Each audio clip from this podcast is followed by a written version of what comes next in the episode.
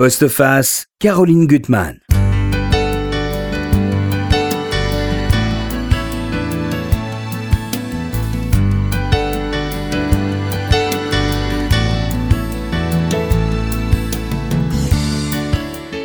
Il y a des livres qui ont le pouvoir de nous transporter loin de nous et de nous connecter à des territoires insoupçonnés, au cœur du secret des mondes sauvages, hors du temps, des mondes peuplés de contes et de légendes. Mais même là, la menace plane, celle des hommes et de l'histoire de leur violence. Marie Cherel, je suis très heureuse de vous, de vous recevoir parce que j'ai vraiment adoré votre livre. Un livre tellement fort, foisonnant, poétique, qui est pour moi vraiment, je le répète, saisissant. C'est vraiment, on, rentre dans ce livre et on, va très loin, comme une Anna qui, a le pouvoir de sortir d'elle et de voler. Et ben moi, j'ai eu vraiment le sentiment de sortir de moi et de voler. Il y a un titre que je trouve en plus très beau, Les mangeurs de nuit. Vous nous direz ce que ça signifie dans le livre. Là aussi, c'est une explication qui est magnifique. Euh, et la force de ce livre, c'est en effet, c'est de nous montrer deux univers que moi, je ne connaissais pas celui euh, des, exilés japonais euh, au Japon qui vont être victimes des pires ostracismes, des pires racismes. Et euh, à partir du personnage d'Anna, dont on va suivre l'histoire de sa famille à partir des années 20. Et puis aussi du monde de la forêt, de la forêt sauvage avec Jack, qui a une mère amérindienne.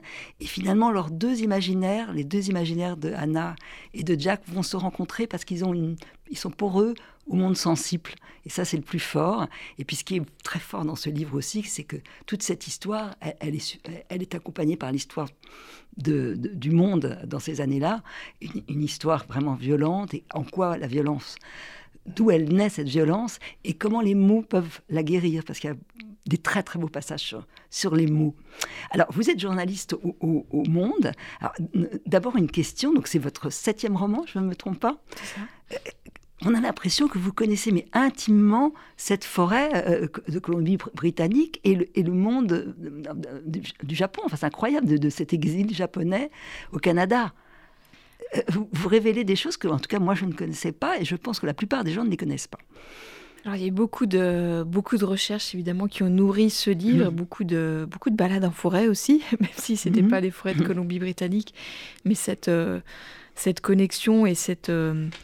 Euh, cette évasion mm. qu'on peut ressentir dans, dans, les forêts, je pense, est commun à toutes, euh, toutes les forêts. Sur euh, l'histoire des exilés japonais au, au, Canada, en Amérique du Nord, c'est vrai que c'est assez peu connu de ce côté-ci de, de l'Atlantique. Il, y a, bah, il y avait une autrice tout de même qui, qui, a amené un petit peu ce thème dans nos étals de librairie, qui était Julie Otsuka, qui a écrit il y a quelques années un livre qui s'appelait Certains n'avaient jamais vu la mer, où on découvrait cette histoire. En tout cas, moi, j'ai découvert par elle. Et, euh, quand j'ai eu envie de situer l'histoire du mmh. roman euh, dans cette partie-là de Colombie-Britannique, j'ai découvert que ça ne s'était pas seulement passé aux États-Unis, comme dans le livre de Julie Otsuka, mais mmh. aussi au Canada, qui a aligné un peu sa politique euh, à l'égard des Japonais sur celle des États-Unis, avec tout le, toute la méfiance qu'il y a eu à leur égard pendant la Première Guerre mondiale, et la Seconde Guerre mondiale, évidemment, où mmh. le Japon était l'ennemi. Mais dès l'exil, enfin on verra de la mère de Hannah, quand elle arrive, il y a déjà le racisme est déjà là. Hein, c'est ça qui est terrible. Alors juste parler de votre construction que je trouve excellente parce que vous vraiment tenez votre lecteur en, haleine parce qu'il y a plusieurs années qui vont se chevaucher. D'abord, il y a une première date, euh, c'est celle de, de 56 avec Anna qui a vieilli et qui est recluse, on ne sait pas très bien où, dans une maison, la maison des terres, près de la forêt. Voilà. Euh, novembre 26, c'est le moment où sa mère, Aika, va quitter le Japon. On racontera comment. Et puis il y a une troisième date, c'est 45, c'est Jack, euh, l'homme de la forêt, euh, qui est avec ses deux chiens et qui écoute la forêt. Et j'aimerais un peu commencer par lui, que vous nous disiez, voilà, d'abord, il est un terme que personne ne connaît, en tout cas je pense ici, il est Creep Walker, donc il est l'homme des, le guetteur des ruisseaux, c'est ça? Le guetteur de ruisseaux et, le, et même le, compteur de saumon, qui est donc un, mm. un métier qui existe en Colombie-Britannique, britannique, qui existe encore, même si je crois qu'il n'en reste plus qu'un. Enfin, aux dernières nouvelles, il n'en restait plus qu'un alors qu'il y en avait 150 à l'époque de Jack, et donc c'est des hommes dont le, euh, euh, le boulot est de remonter les ruisseaux et de euh, compter, avec vraiment des compteurs physiques, les espèces de saumons en train de frayer pour aider ensuite à établir les quotas de pêche. Donc ils vont vraiment à la source de voir, bah voilà, cette année il y a eu, euh, il y a eu peu, de saumon, peu de saumons qui ont frayé ou beaucoup, et donc mhm. ça aide derrière à éviter la surpêche. Donc c'est un, un, métier à la fois très concret et très important pour derrière toute la chaîne euh, et l'industrie, on peut dire, du, du saumon. Je vais lire un extrait qui va donner le ton et votre écriture, qui est vraiment belle. Donc à l'automne, ou à la toute fin du printemps, pour les plus précoces, lorsque les saumons remontent fleuves et ruisseaux, un grand festin démarre. Les ours, les loups, les rapaces plongent dans les eaux pour s'en nourrir, emportant leurs proies, parfois très loin pour les dévorer.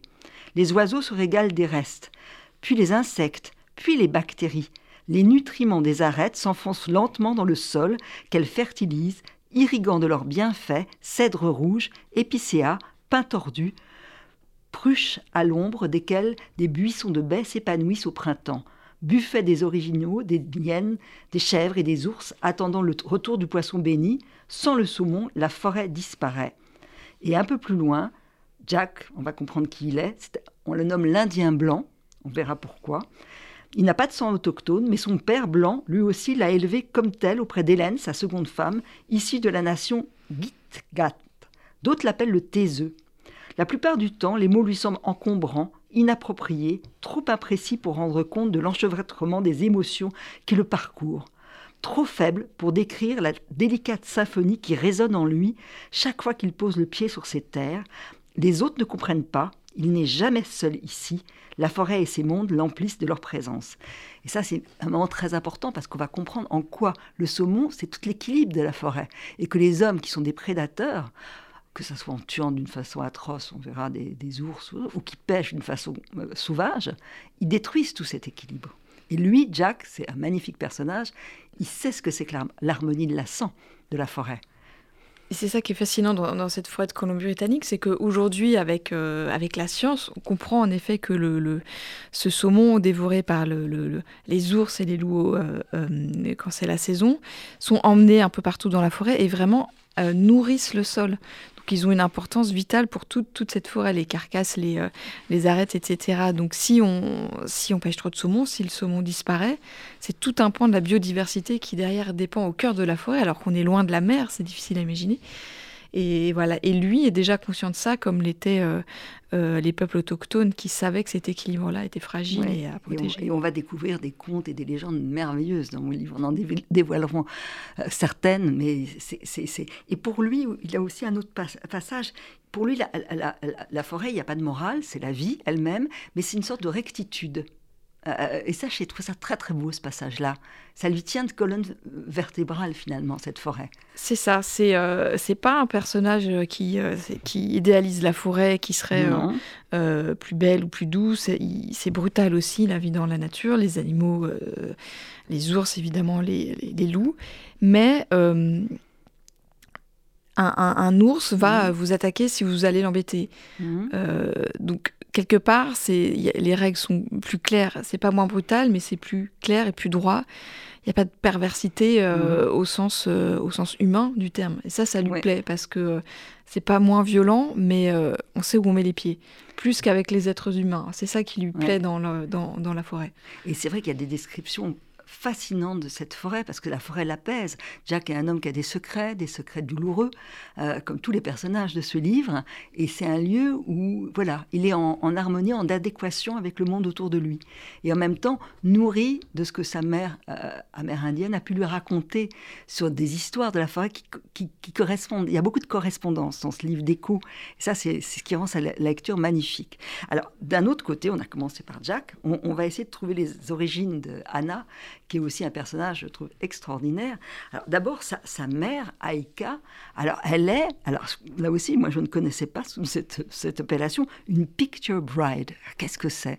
Alors ce sont ces femmes qui, euh, bah, au début du XXe siècle, euh, ont rejoint leurs futurs époux qui étaient déjà émigrés, euh, qui, avaient déjà, qui étaient déjà partis aux, États-Unis pour faire fortune, et donc elles ne connaissaient pas, et qu'elles ont rencontré, entre guillemets, par échange de photos.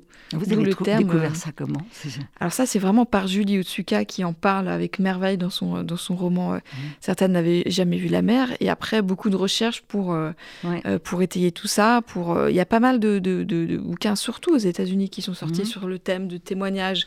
pas tellement de ces femmes-là, plutôt souvent de leurs filles, mmh. qui racontent l'histoire de leur mère parce que c'est souvent la deuxième génération qui libère mmh. un peu la, parole et qui raconte ces destins de femmes qui, euh, qui quel que soit l'endroit du Japon où elles arrivent, s'imaginaient absolument pas trouver cette vie-là, mmh. c'est-à-dire beaucoup plus rude. C'était pas le conte de fées qu'on leur avait promis. Une, une vie, surtout Aika, qui, qui, aime la vie citadine et qui s'imagine une vie de princesse voilà, quand elle va pense qu'elle va rencontrer un japonais qui a fait fortune dans la pêche, ce qui a été le cas de son futur mari, mais, euh, mais entre-temps il a été ruiné. Et comme beaucoup, il est beaucoup plus vieux que, que l'homme de la photo qu'elle a reçu. Et, euh, et puis c'est un pays tellement différent, une culture tellement mm. différente, avec des, euh, des individus, euh, les, les Américains du Nord sont beaucoup plus grands que les Japonais. Donc à tout point de vue, c'est un choc culturel assez violent qu'ont vécu, vécu, ces on femmes. On verra Aika, c'est un personnage au départ qui est qui n'est pas sympathique, on va le dire, et elle va évoluer tout au long du, roman, mais euh, aussi bien la défiance qu'elle aura vis-à-vis de sa fille que euh, tout de suite, quand elle voit euh, son futur mari, elle l'aime pas, elle le trouve petit, tassé, euh, sale, il a l'air d'un paysan, et elle est incapable de voir au-delà des apparences. Hein. Donc tout de suite, elle ne voit pas. Et, Kuma, c'est un des plus beaux personnages de, votre, de votre texte. Hein. vraiment, c'est un personnage qui est plein de rêves, d'imaginaire, de sensibilité, et, il veut lui faire partager sa sensibilité, son amour. Et là encore, on voit des, univers, des territoires qui qui s'éloigne euh, avec ce couple. Euh, et lui, il est plein d'attention pour elle. Euh, il lui essaye de lui offrir tout ce qu'il peut. et puis il y aura la naissance de Anna, qui est le second personnage principal, qui va naître dans la forêt. Donc ça, c'est un signe quand même, non? Tout à fait. Elle naît parce qu'ils travaillent tous les deux dans, dans, un coin de bûcheron. Peut-être qu'ils auraient pu s'aimer dans un autre contexte. Mhm. Mais elle, elle est tellement accablée par les, les besoins matériels qu'elle qu'elle rejette toute la mmh. poésie qu'il lui offre. Elle voit, elle voit pas à quoi ça sert dans le quotidien Parce pour. Elle doit euh, travailler d'une façon très dure à la cuisine. Il y a plein de voilà. Voilà, elle est arrivée, on la met au travail. C'est pas du tout ce qu'elle imaginait. Donc elle n'arrive pas à dépasser cette déception et toute cette colère qu'elle éprouve. Elle retourne contre lui. Et cet enfant qui naît dans la forêt, donc qui est une, enfant de la forêt, qui, comme tous les enfants, bah, adopte le milieu où elle, mmh. elle naît et euh, prend la poésie de son père. Forcément, elle, euh, elle n'arrive pas à se connecter avec elle tout de suite. Elle est, c'est l'enfant de, de Kuma, c'est l'enfant de, elle représente un peu son échec quelque part. Oui, et elle a vraiment une proximité avec euh, Kuma tout de suite. Il y a quelque chose. Alors c'est quand même une petite fille exceptionnelle. On va le découvrir. Euh, jusqu'à 4 ans, elle parle pas, mais elle absorbe tout. Elle est curieuse de tout. Et à 4 ans, elle va parler et japonais et anglais. Euh, et puis surtout, elle a, un don. Et ce qui est merveilleux dans votre récit, c'est qu'il n'y a pas de surnaturel, il n'y a rien, il y a la nature même des, des êtres. c'est jamais outré, c'est jamais trop souligné, c'est totalement naturel. Et je vous voudrais que là, son père lui raconte beaucoup d'histoires, il y a des contes merveilleux, mais j'aimerais que vous nous disiez la signification des mangeurs de nuit. Alors, les mangeurs de nuit, c'est quand Kuma rencontre sa, son épouse, il lui raconte tout de suite une, une histoire pour lui montrer que voilà qu'il a ça à lui offrir. Il parle des, euh, des lucioles qu'il y, a, mhm. euh, qu'il y a au Japon, qu'il y a aussi au Canada. Il lui dit que les, que les, les lucioles euh, canadiennes l'attendaient. Euh, elles, ce, sont des, euh, ce sont elles qu'il appelle les mangeurs de nuit parce que euh, elles se nourrissent de brume, de beauté, et en attendant que la beauté arrive, donc la beauté c'est Aika, cette mhm. future épouse, elles, elles, elles, sont sur la voie lactée, elles attendent, elles, elles grignotent le ciel, elles grignotent la nuit. Donc c'est tout ce, ce conte-là qui lui, qui lui raconte très vite, et elle, elle prend peur parce qu'elle se dit, oh là là, c'est un, c'est un rêveur. Il sera jamais, euh, il sera jamais riche. Mais il a cette richesse en lui d'avoir l'imaginaire. C'est une autre forme de richesse qu'elle euh, qu'elle ne voit pas. Mm. Et, Anna va être complètement en, harmonie avec son père, qui lui raconte d'autres histoires que les lecteurs vont découvrir, mais les oiseaux qui ont des, des, plumages extraordinaires et aussi qui offrent de, de l'espoir. Enfin, c'est un monde peuplé de beauté, enfin, ce qu'il lui offre à sa fille Anna. Euh, qui va l'absorber tout doucement. Hein. Et puis alors il lui dit quelque chose de très important sur le pouvoir des histoires quand elle est petite. Donc sa mère justement euh, dit de Kuma qu'il raconte beaucoup trop d'histoires, qu'il ferait mieux d'avoir la, tête sur les épaules, enfin voilà. Et il lui répond hum, quelque chose que je trouve très beau. Les histoires, elles errent dans le monde comme les akènes de pissenlits charriés par le vent. Elles se cognent à la canopée, brisent leurs petites ailes fragiles, beaucoup se perdent dans le désert ou se noient dans l'océan, sauf si quelqu'un les sauve. Ben, il faut les sauver, mais comment? En laissant les histoires entrer en soi. Sais-tu ce qui se passe alors? Elles te guérissent de l'intérieur, comme un médicament. Leurs ailes chatouillent un peu la première fois, mais on s'habitue. On accueille les histoires, puis on les libère en les racontant, de façon à ce qu'elles réparent d'autres que soi. Est-ce que tu sais faire cela, Anna? Libérer les histoires. Ça, je trouve c'est magnifique l'idée qu'on de l'écriture quoi. Voilà. du pouvoir des mots et de, laisser entrer une histoire en soi c'est vrai qu'elle vous répare et l'offrir aux autres c'est vraiment ça le travail d'un écrivain. Et c'est je trouve euh, absolument magnifique. Alors toutes ces histoires vous les avez trouvées comment? Enfin c'est des histoires réelles enfin c'est contes ou certaines vous les avez inventées? C'est quasiment tout côté amérindien viennent de, en effet des, euh, des contes et légendes mhm. amérindiens de, de, cette région que j'ai un, petit peu réécrit ou, réaménagé, mhm. allongé. Côté japonais aussi, à part une ou deux dans celles que Kuma lui-même invente, comme les, euh, euh, les mangeurs de nuit et ces, histoires, ces histoires en, en, forme de fées. voilà, et le reste est nourri vraiment du, des deux cultures. Quoi. Ah, ce qui est très beau aussi, d'ailleurs, on va voir ça dans les légendes des Amérindiens, c'est qu'il y a l'esprit des, hommes et des animaux est le même. Enfin, il y a sans arrêt des histoires de réincarnation, que ce soit les crabes qui sont parfois des hommes et qui se réincarnent en, crâne, ou alors les saumons qu'il faut complètement avoir mangé sans laisser une arête pour que l'homme se libère dans le saumon et redevienne. Enfin, il y a un cycle de la vie qui est dans les deux cultures et, incroyablement décrit, je trouve.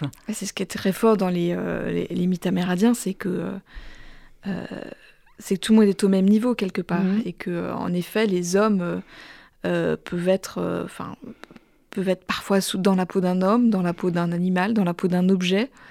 Euh, d'où l'attention qu'il faut apporter à tout et le respect à toute chose et mhm. toute ressource de, de, la nature. Quoi. Ne pas, pas gaspiller, c'est faire injure à l'esprit de, mhm. euh, de cet animal ou de cette chose, pour faire très très court. Parce que c'est vrai que c'est une pensée qui est, qui est, qui est, très complexe, avec des concepts qui sont difficiles à adopter avec nos mots, parce qu'on parle d'esprit, de, de fantômes mais c'est jamais exactement ça. Et c'est très troublant, parce qu'on essaye de se raccrocher à ce qu'on qu'on connaît, et c'est... Euh, et c'est difficile, et c'est en même temps ce qui est passionnant quand on essaye euh, modestement de, comprendre une culture aussi éloignée euh, de, de, la nôtre. Alors Jack, il partage totalement cette conception de la nature parce que sa mère Hélène lui a, euh, il est un, on a dit un Indien blanc. Enfin bon. Et puis en même temps, il y a autour de lui alors toute une galaxie de personnages, donc sa mère Hélène et son demi-frère Marc. Et il y a quelque chose de très douloureux dans, dans, dans leurs histoires parce que en fait son frère Marc et, le, fils d'Hélène et de, du, père, qui était vraiment, on, dit qu'il avait quelque chose de bienfaisant, il a été adopté complètement par la famille d'Hélène, et il est quand même le fils euh, vers lequel Hélène va le plus. Donc voilà. Et il y a cette histoire aussi qu'on va lui raconter qui est très belle. On ne peut pas raconter toutes les histoires parce qu'elles foisonnent dans votre livre et puis elles sont tellement en adéquation avec, avec le monde réel. C'est cette histoire de, de, peuple qui va euh, euh, ne plus avoir de saumon pour, pour, se nourrir et, deux fils, deux frères, euh, comme, comme Jacques et, Marc, qui finalement n'ont pas envie de faire de la pêche d'une façon effrénée et décident de faire jeter les, saumons aux, aigles, parce que les aigles ont faim. Et finalement, c'est eux qui ont la bonne stratégie, parce qu'ils seront récompensés de leur générosité. Et ça, c'est très beau. Et en même temps, c'est deux frères qui n'auront pas la même attitude dans la vie. Donc c'est toute la problématique de, Jack dans, la vie. Euh, ça, c'est qu'il y en a un qui va rester, l'autre qui va partir, et celui qui va rester va devoir endosser beaucoup de choses, beaucoup de secrets. On verra, on le découvre dans votre livre. Et cette histoire, elle est très très belle. C'est vrai, quand je suis tombée sur ce conte, c'est, euh, j'étais euh, à la fois bouleversée et ravie parce que ça correspondait à, mm. à voilà, ces deux frères qui s'aiment mais qui sont différents. Et toutes les questions que ça pose, évidemment, dans, dans, des fratries, quand les destins se séparent et quand à un moment on ne se comprend plus. on ne parle plus la même langue alors qu'on a grandi avec la, même langue et la même, la même histoire. C'est toute la tragédie de, de Jack et ce qui, le, ce qui fait qu'il s'éloigne d'Hélène alors qu'il s'aime, mais à un moment, ça, ça creuse un fossé entre eux, mm. difficile à combler, même avec les mots. Alors, dans toutes les, les revirements dans le temps, il y a une scène que je ne dévoile pas tout de suite, mais qui est très importante entre Anna et un ours, voilà, et, qui a un sens très important. Mais on va sentir, parce qu'il y a cette, cette, forêt qui est presque un havre magique d'un autre monde, d'harmonie, et Jack, euh, il y a une scène où il va sentir qu'il y a un désaccord, comme, comme en musique. Quoi. Il est dans la forêt avec ses chiens, euh, il est vraiment heureux parce qu'il y a la pluie. Et c'est un très beau passage, donc je le lis en entier. Euh, Jack écoute l'eau frapper son corps devenu instrument. Le doux tumulte aquatique résonne dans sa boîte crânienne, dilate sa peau, râpe contre le cuir de sa veste. Les vibrations parcourent comme des impulsions électriques, remontent ses muscles, l'apaisent. Il ne s'appartient plus complètement, il n'a plus de passé, plus d'avenir, il est dans l'instant. L'air vibrionne autour de lui, saturé d'humidité et de chuintement. L'énergie de la pluie irrigue chaque créature de la forêt, révélant le réseau entre elles. Dans le grand orchestre de l'averse, Jacques mesure l'intensité de ses liens, leur profondeur. Un crissement le tire de ses réflexions, un léger infléchissement dans le champ de la forêt. Un désaccord s'installe, à ses côtés, Astrée et Buc dressent les oreilles. Eux aussi ont remarqué quelque chose, une présence mauvaise rôde. Et on voit que bah, ce monde-là, il est cerné, hein, euh, totalement cerné. Alors là, dans le cas de Jack, vous montrez très, parlez très très bien de la violence, je trouve, parce que finalement la violence, elle vient de quelque part. Et là, il y a deux personnages qui sont terribles, deux jumeaux. que, que, Jack connaît depuis le début, depuis son enfance, et ces deux jumeaux qui, dont il s'est toujours méfié, mais quand ils étaient petits, ils avaient un père extrêmement dur qui les enfermait, enfin qui les mettait dans un puits euh, pour les punir. Et, cette violence du père, eh ben, elle, a rejailli par la suite. Il y a ça dans toute l'histoire. Hein. Ils ont pris ce modèle-là. Jack, lui, a eu la chance d'être élevé par euh, un père et une, une, une belle-mère, une mère adoptive qui était dans le, la bienveillance à l'égard de toute créature. Les jumeaux n'ont pas eu cette chance, mhm. donc ils reproduisent. Euh, ils auraient pu prendre un autre chemin. D'ailleurs, c'est ce qui perturbe Jacques parce qu'il se dit ils auraient pu. Euh, mhm. Ils ont été à l'école, ils ont vu d'autres modèles. Qu'est-ce qui fait qu'un enfant euh, reproduit ce qu'il a vu chez ses parents ou arrive à prendre une autre voie, à suivre une autre voie? Ça, ça, ça, le questionne beaucoup et ça le rend un peu encore plus misanthrope parce qu'il comprend pas finalement ce qui présage du destin d'un homme et pourquoi lui a, pris cette voie et son frère une autre voie et les mhm. jumeaux euh, mhm. cette voie violente alors qu'ils auraient pu devenir euh, prendre la, même que lui.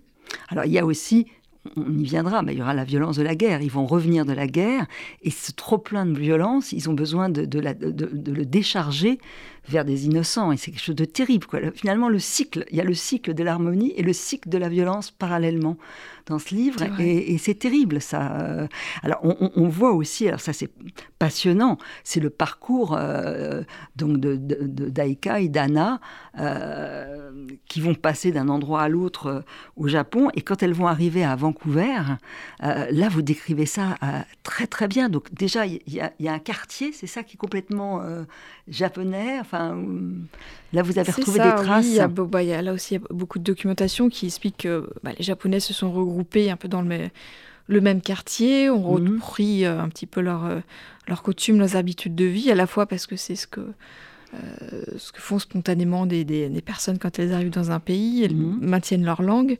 et en même temps, c'est un peu discriminant parce que c'est vrai que, alors qu'ils sont relativement peu nombreux, ils sont mhm. tous concentrés au même endroit.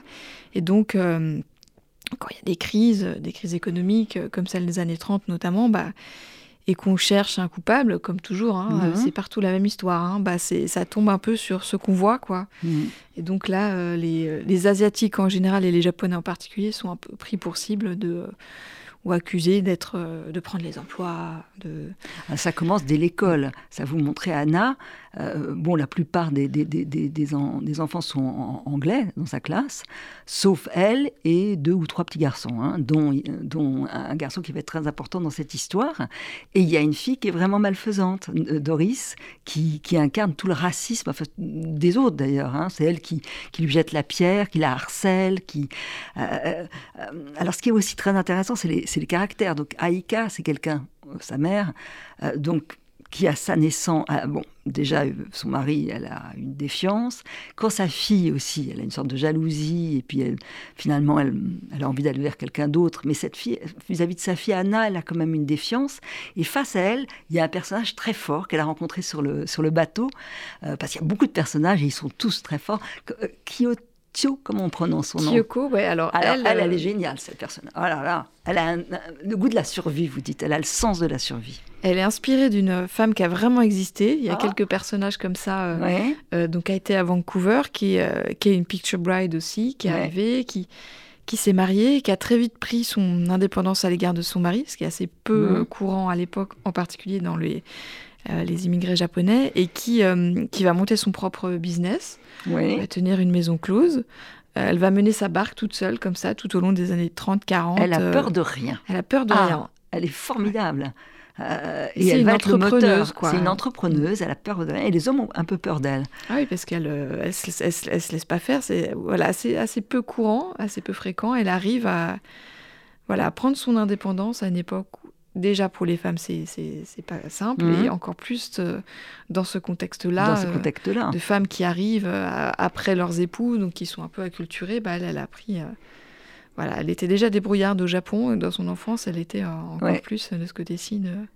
Et, et, là, elle va être elle va entraîner Aika et toutes les autres, parce qu'on va suivre l'évolution des choses. Alors avec Pearl Harbor, le, racisme monte d'une façon épouvantable. Il y a une propagande anti-japonaise terrifiante. Enfin, il y a des articles de journaux, on va voir.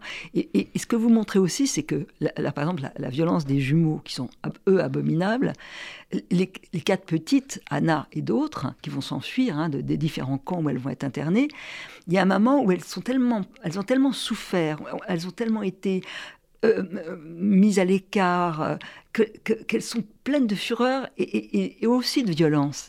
C'est une sorte de, quelque chose d'irrépressible. C'est ça que je trouve terrible. Et là, vous allez vous montrer les différents camps où elles, vont être euh, parquées. Il n'y a pas d'autre mot. Hein. Au, départ, elles vont devoir quitter Vancouver. C'est Aïka qui, qui, décide et aller d'ailleurs dans des territoires qui sont bourrés de ronces et elles vont réussir à faire de ces lieux des terres fertiles. Mais ensuite, on va les pourchasser et on va les mettre dans un camp. C'est ça. Bah après Pearl Harbor, euh, aux États-Unis comme au Canada, il y a eu cette, euh, cette espèce de paranoïa nationale à l'égard des Japonais, avec l'idée que certains sont des espions, qu'ils euh, préparent une guerre de l'intérieur. voilà, donc, donc on se dit, on va les, les, les Américains, les Canadiens d'abord les recensent puis se disent on va les mettre à l'écart dans des, euh, dans des camps d'internement. Alors dans le cas du Canada, c'était souvent des anciennes villes minières abandonnées. Greenwood, ça existe? Greenwood, cette ville a existé, ouais, ouais, ça a été une de ces villes euh, où, les Japonais sont arrivés, donc il y avait des... Euh, des baraques et, quelques bâtiments, mais vraiment pas de confort. Et puis, c'est des villes à, à l'abandon, quoi.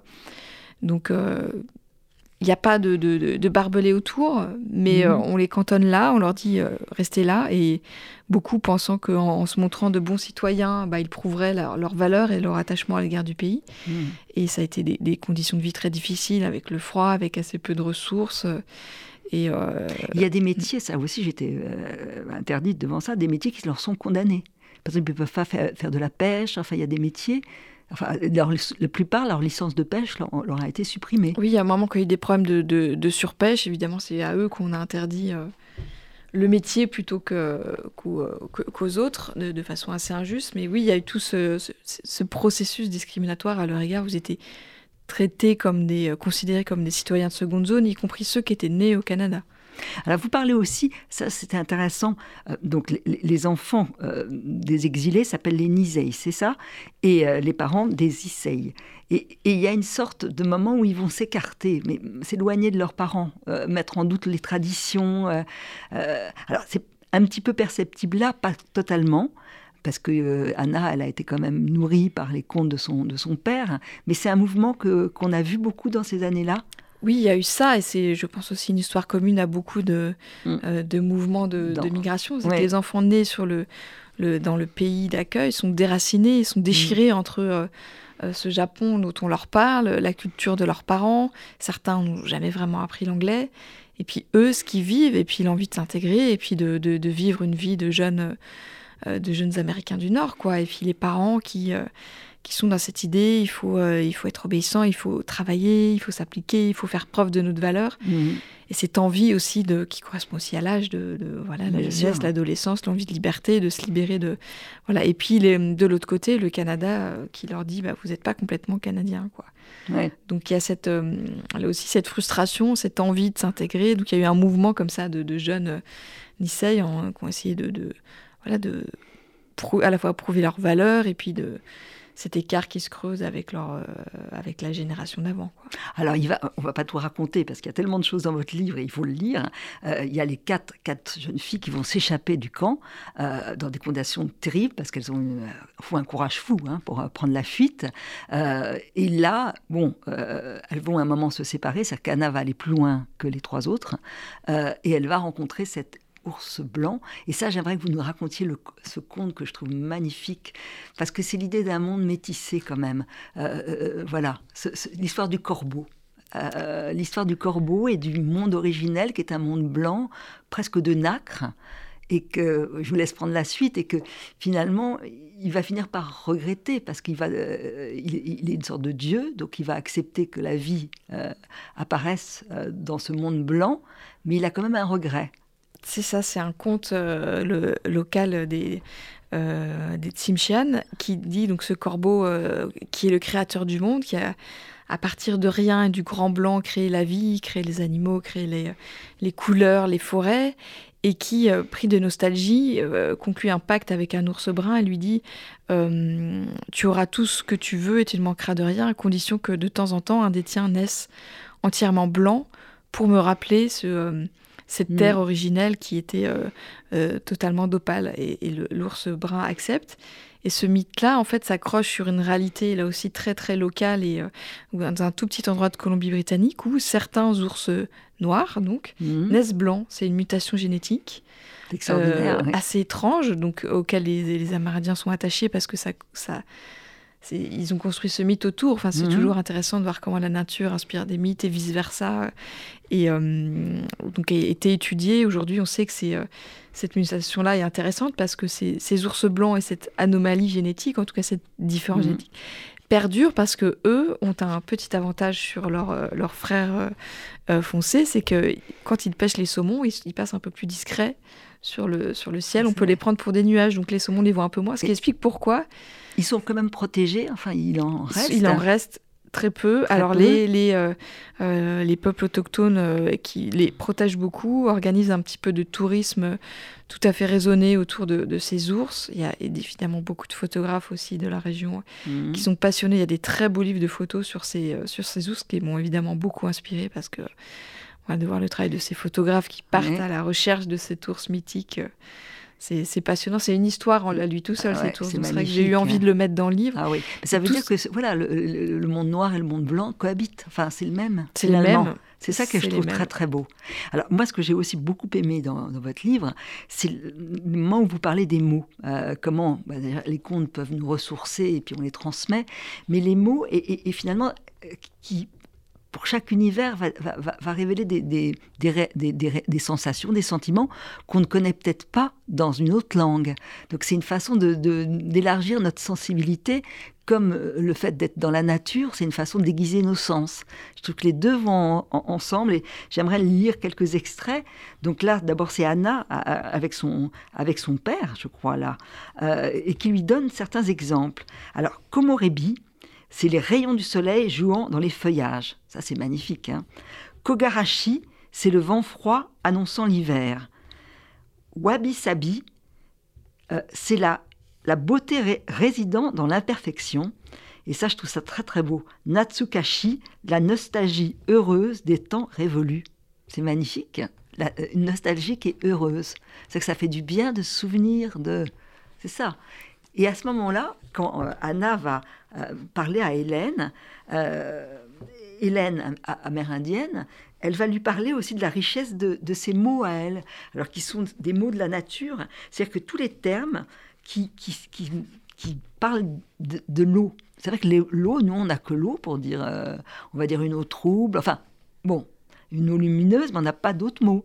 Et là, euh, alors, ak, c'est le mot général. Mais nous avons aussi xiams, l'eau claire, guanx, l'eau claire du printemps, jiep, l'eau profonde, bax begak, celle des trombes marines. Même chose avec les saumons, ux, les koos, miso, les sokeis, sitmoun, les roses.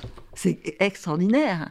Et, c'est ce que développe au fond Jacques dans la forêt. Ce qui, il est là à essayer de, voilà, déguiser son regard avec ses chiens qui sont pour lui des vrais compagnons.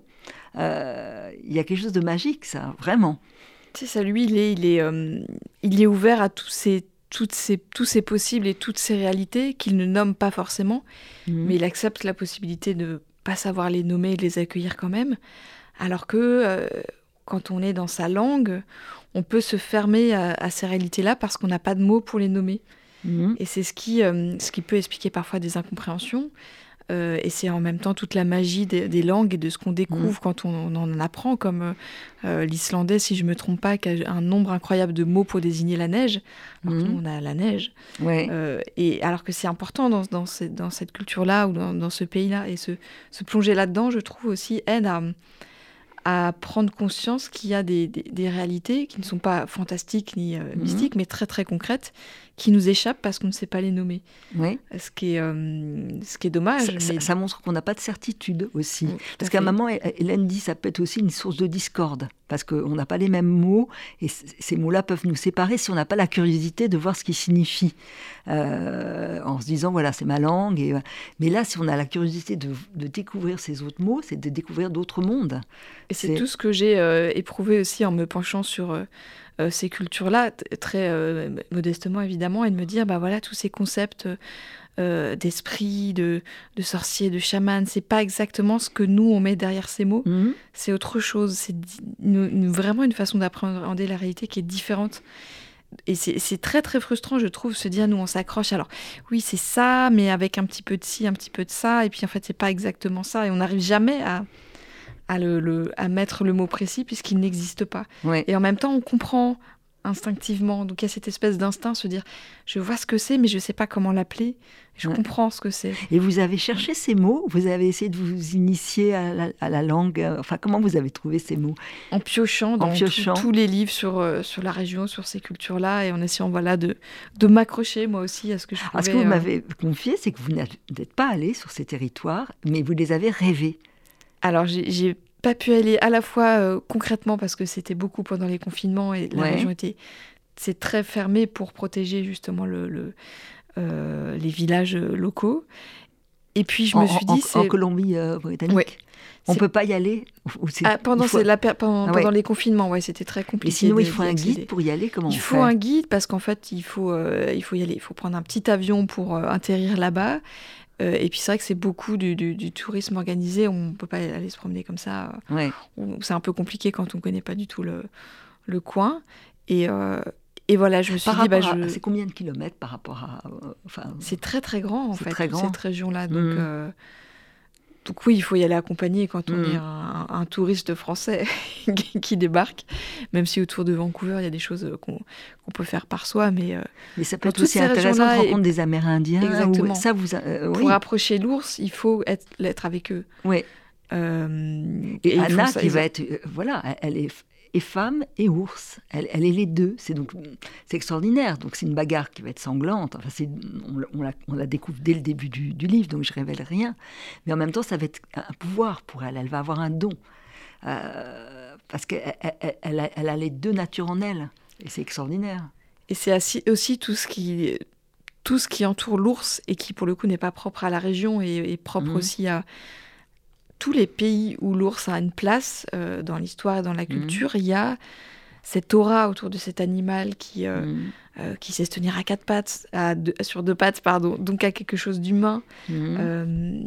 qui nous ressemble par certains aspects, qui incarne une forme d'altérité assez fascinante. Donc il y a tout ce l'importance de, l'ours, que ce soit en Europe, en, en, Eurasie, en, Amérique du Nord, voilà, que j'avais envie aussi de mettre, mhm. euh, qui correspondait à cette, rencontre et cette. Euh, voilà, comme ça va transformer Anna de rencontrer cette ours et l'emmener. Euh, l'ouvrir un peu plus encore aux réalités de la forêt qui sont à tout ce monde sensible.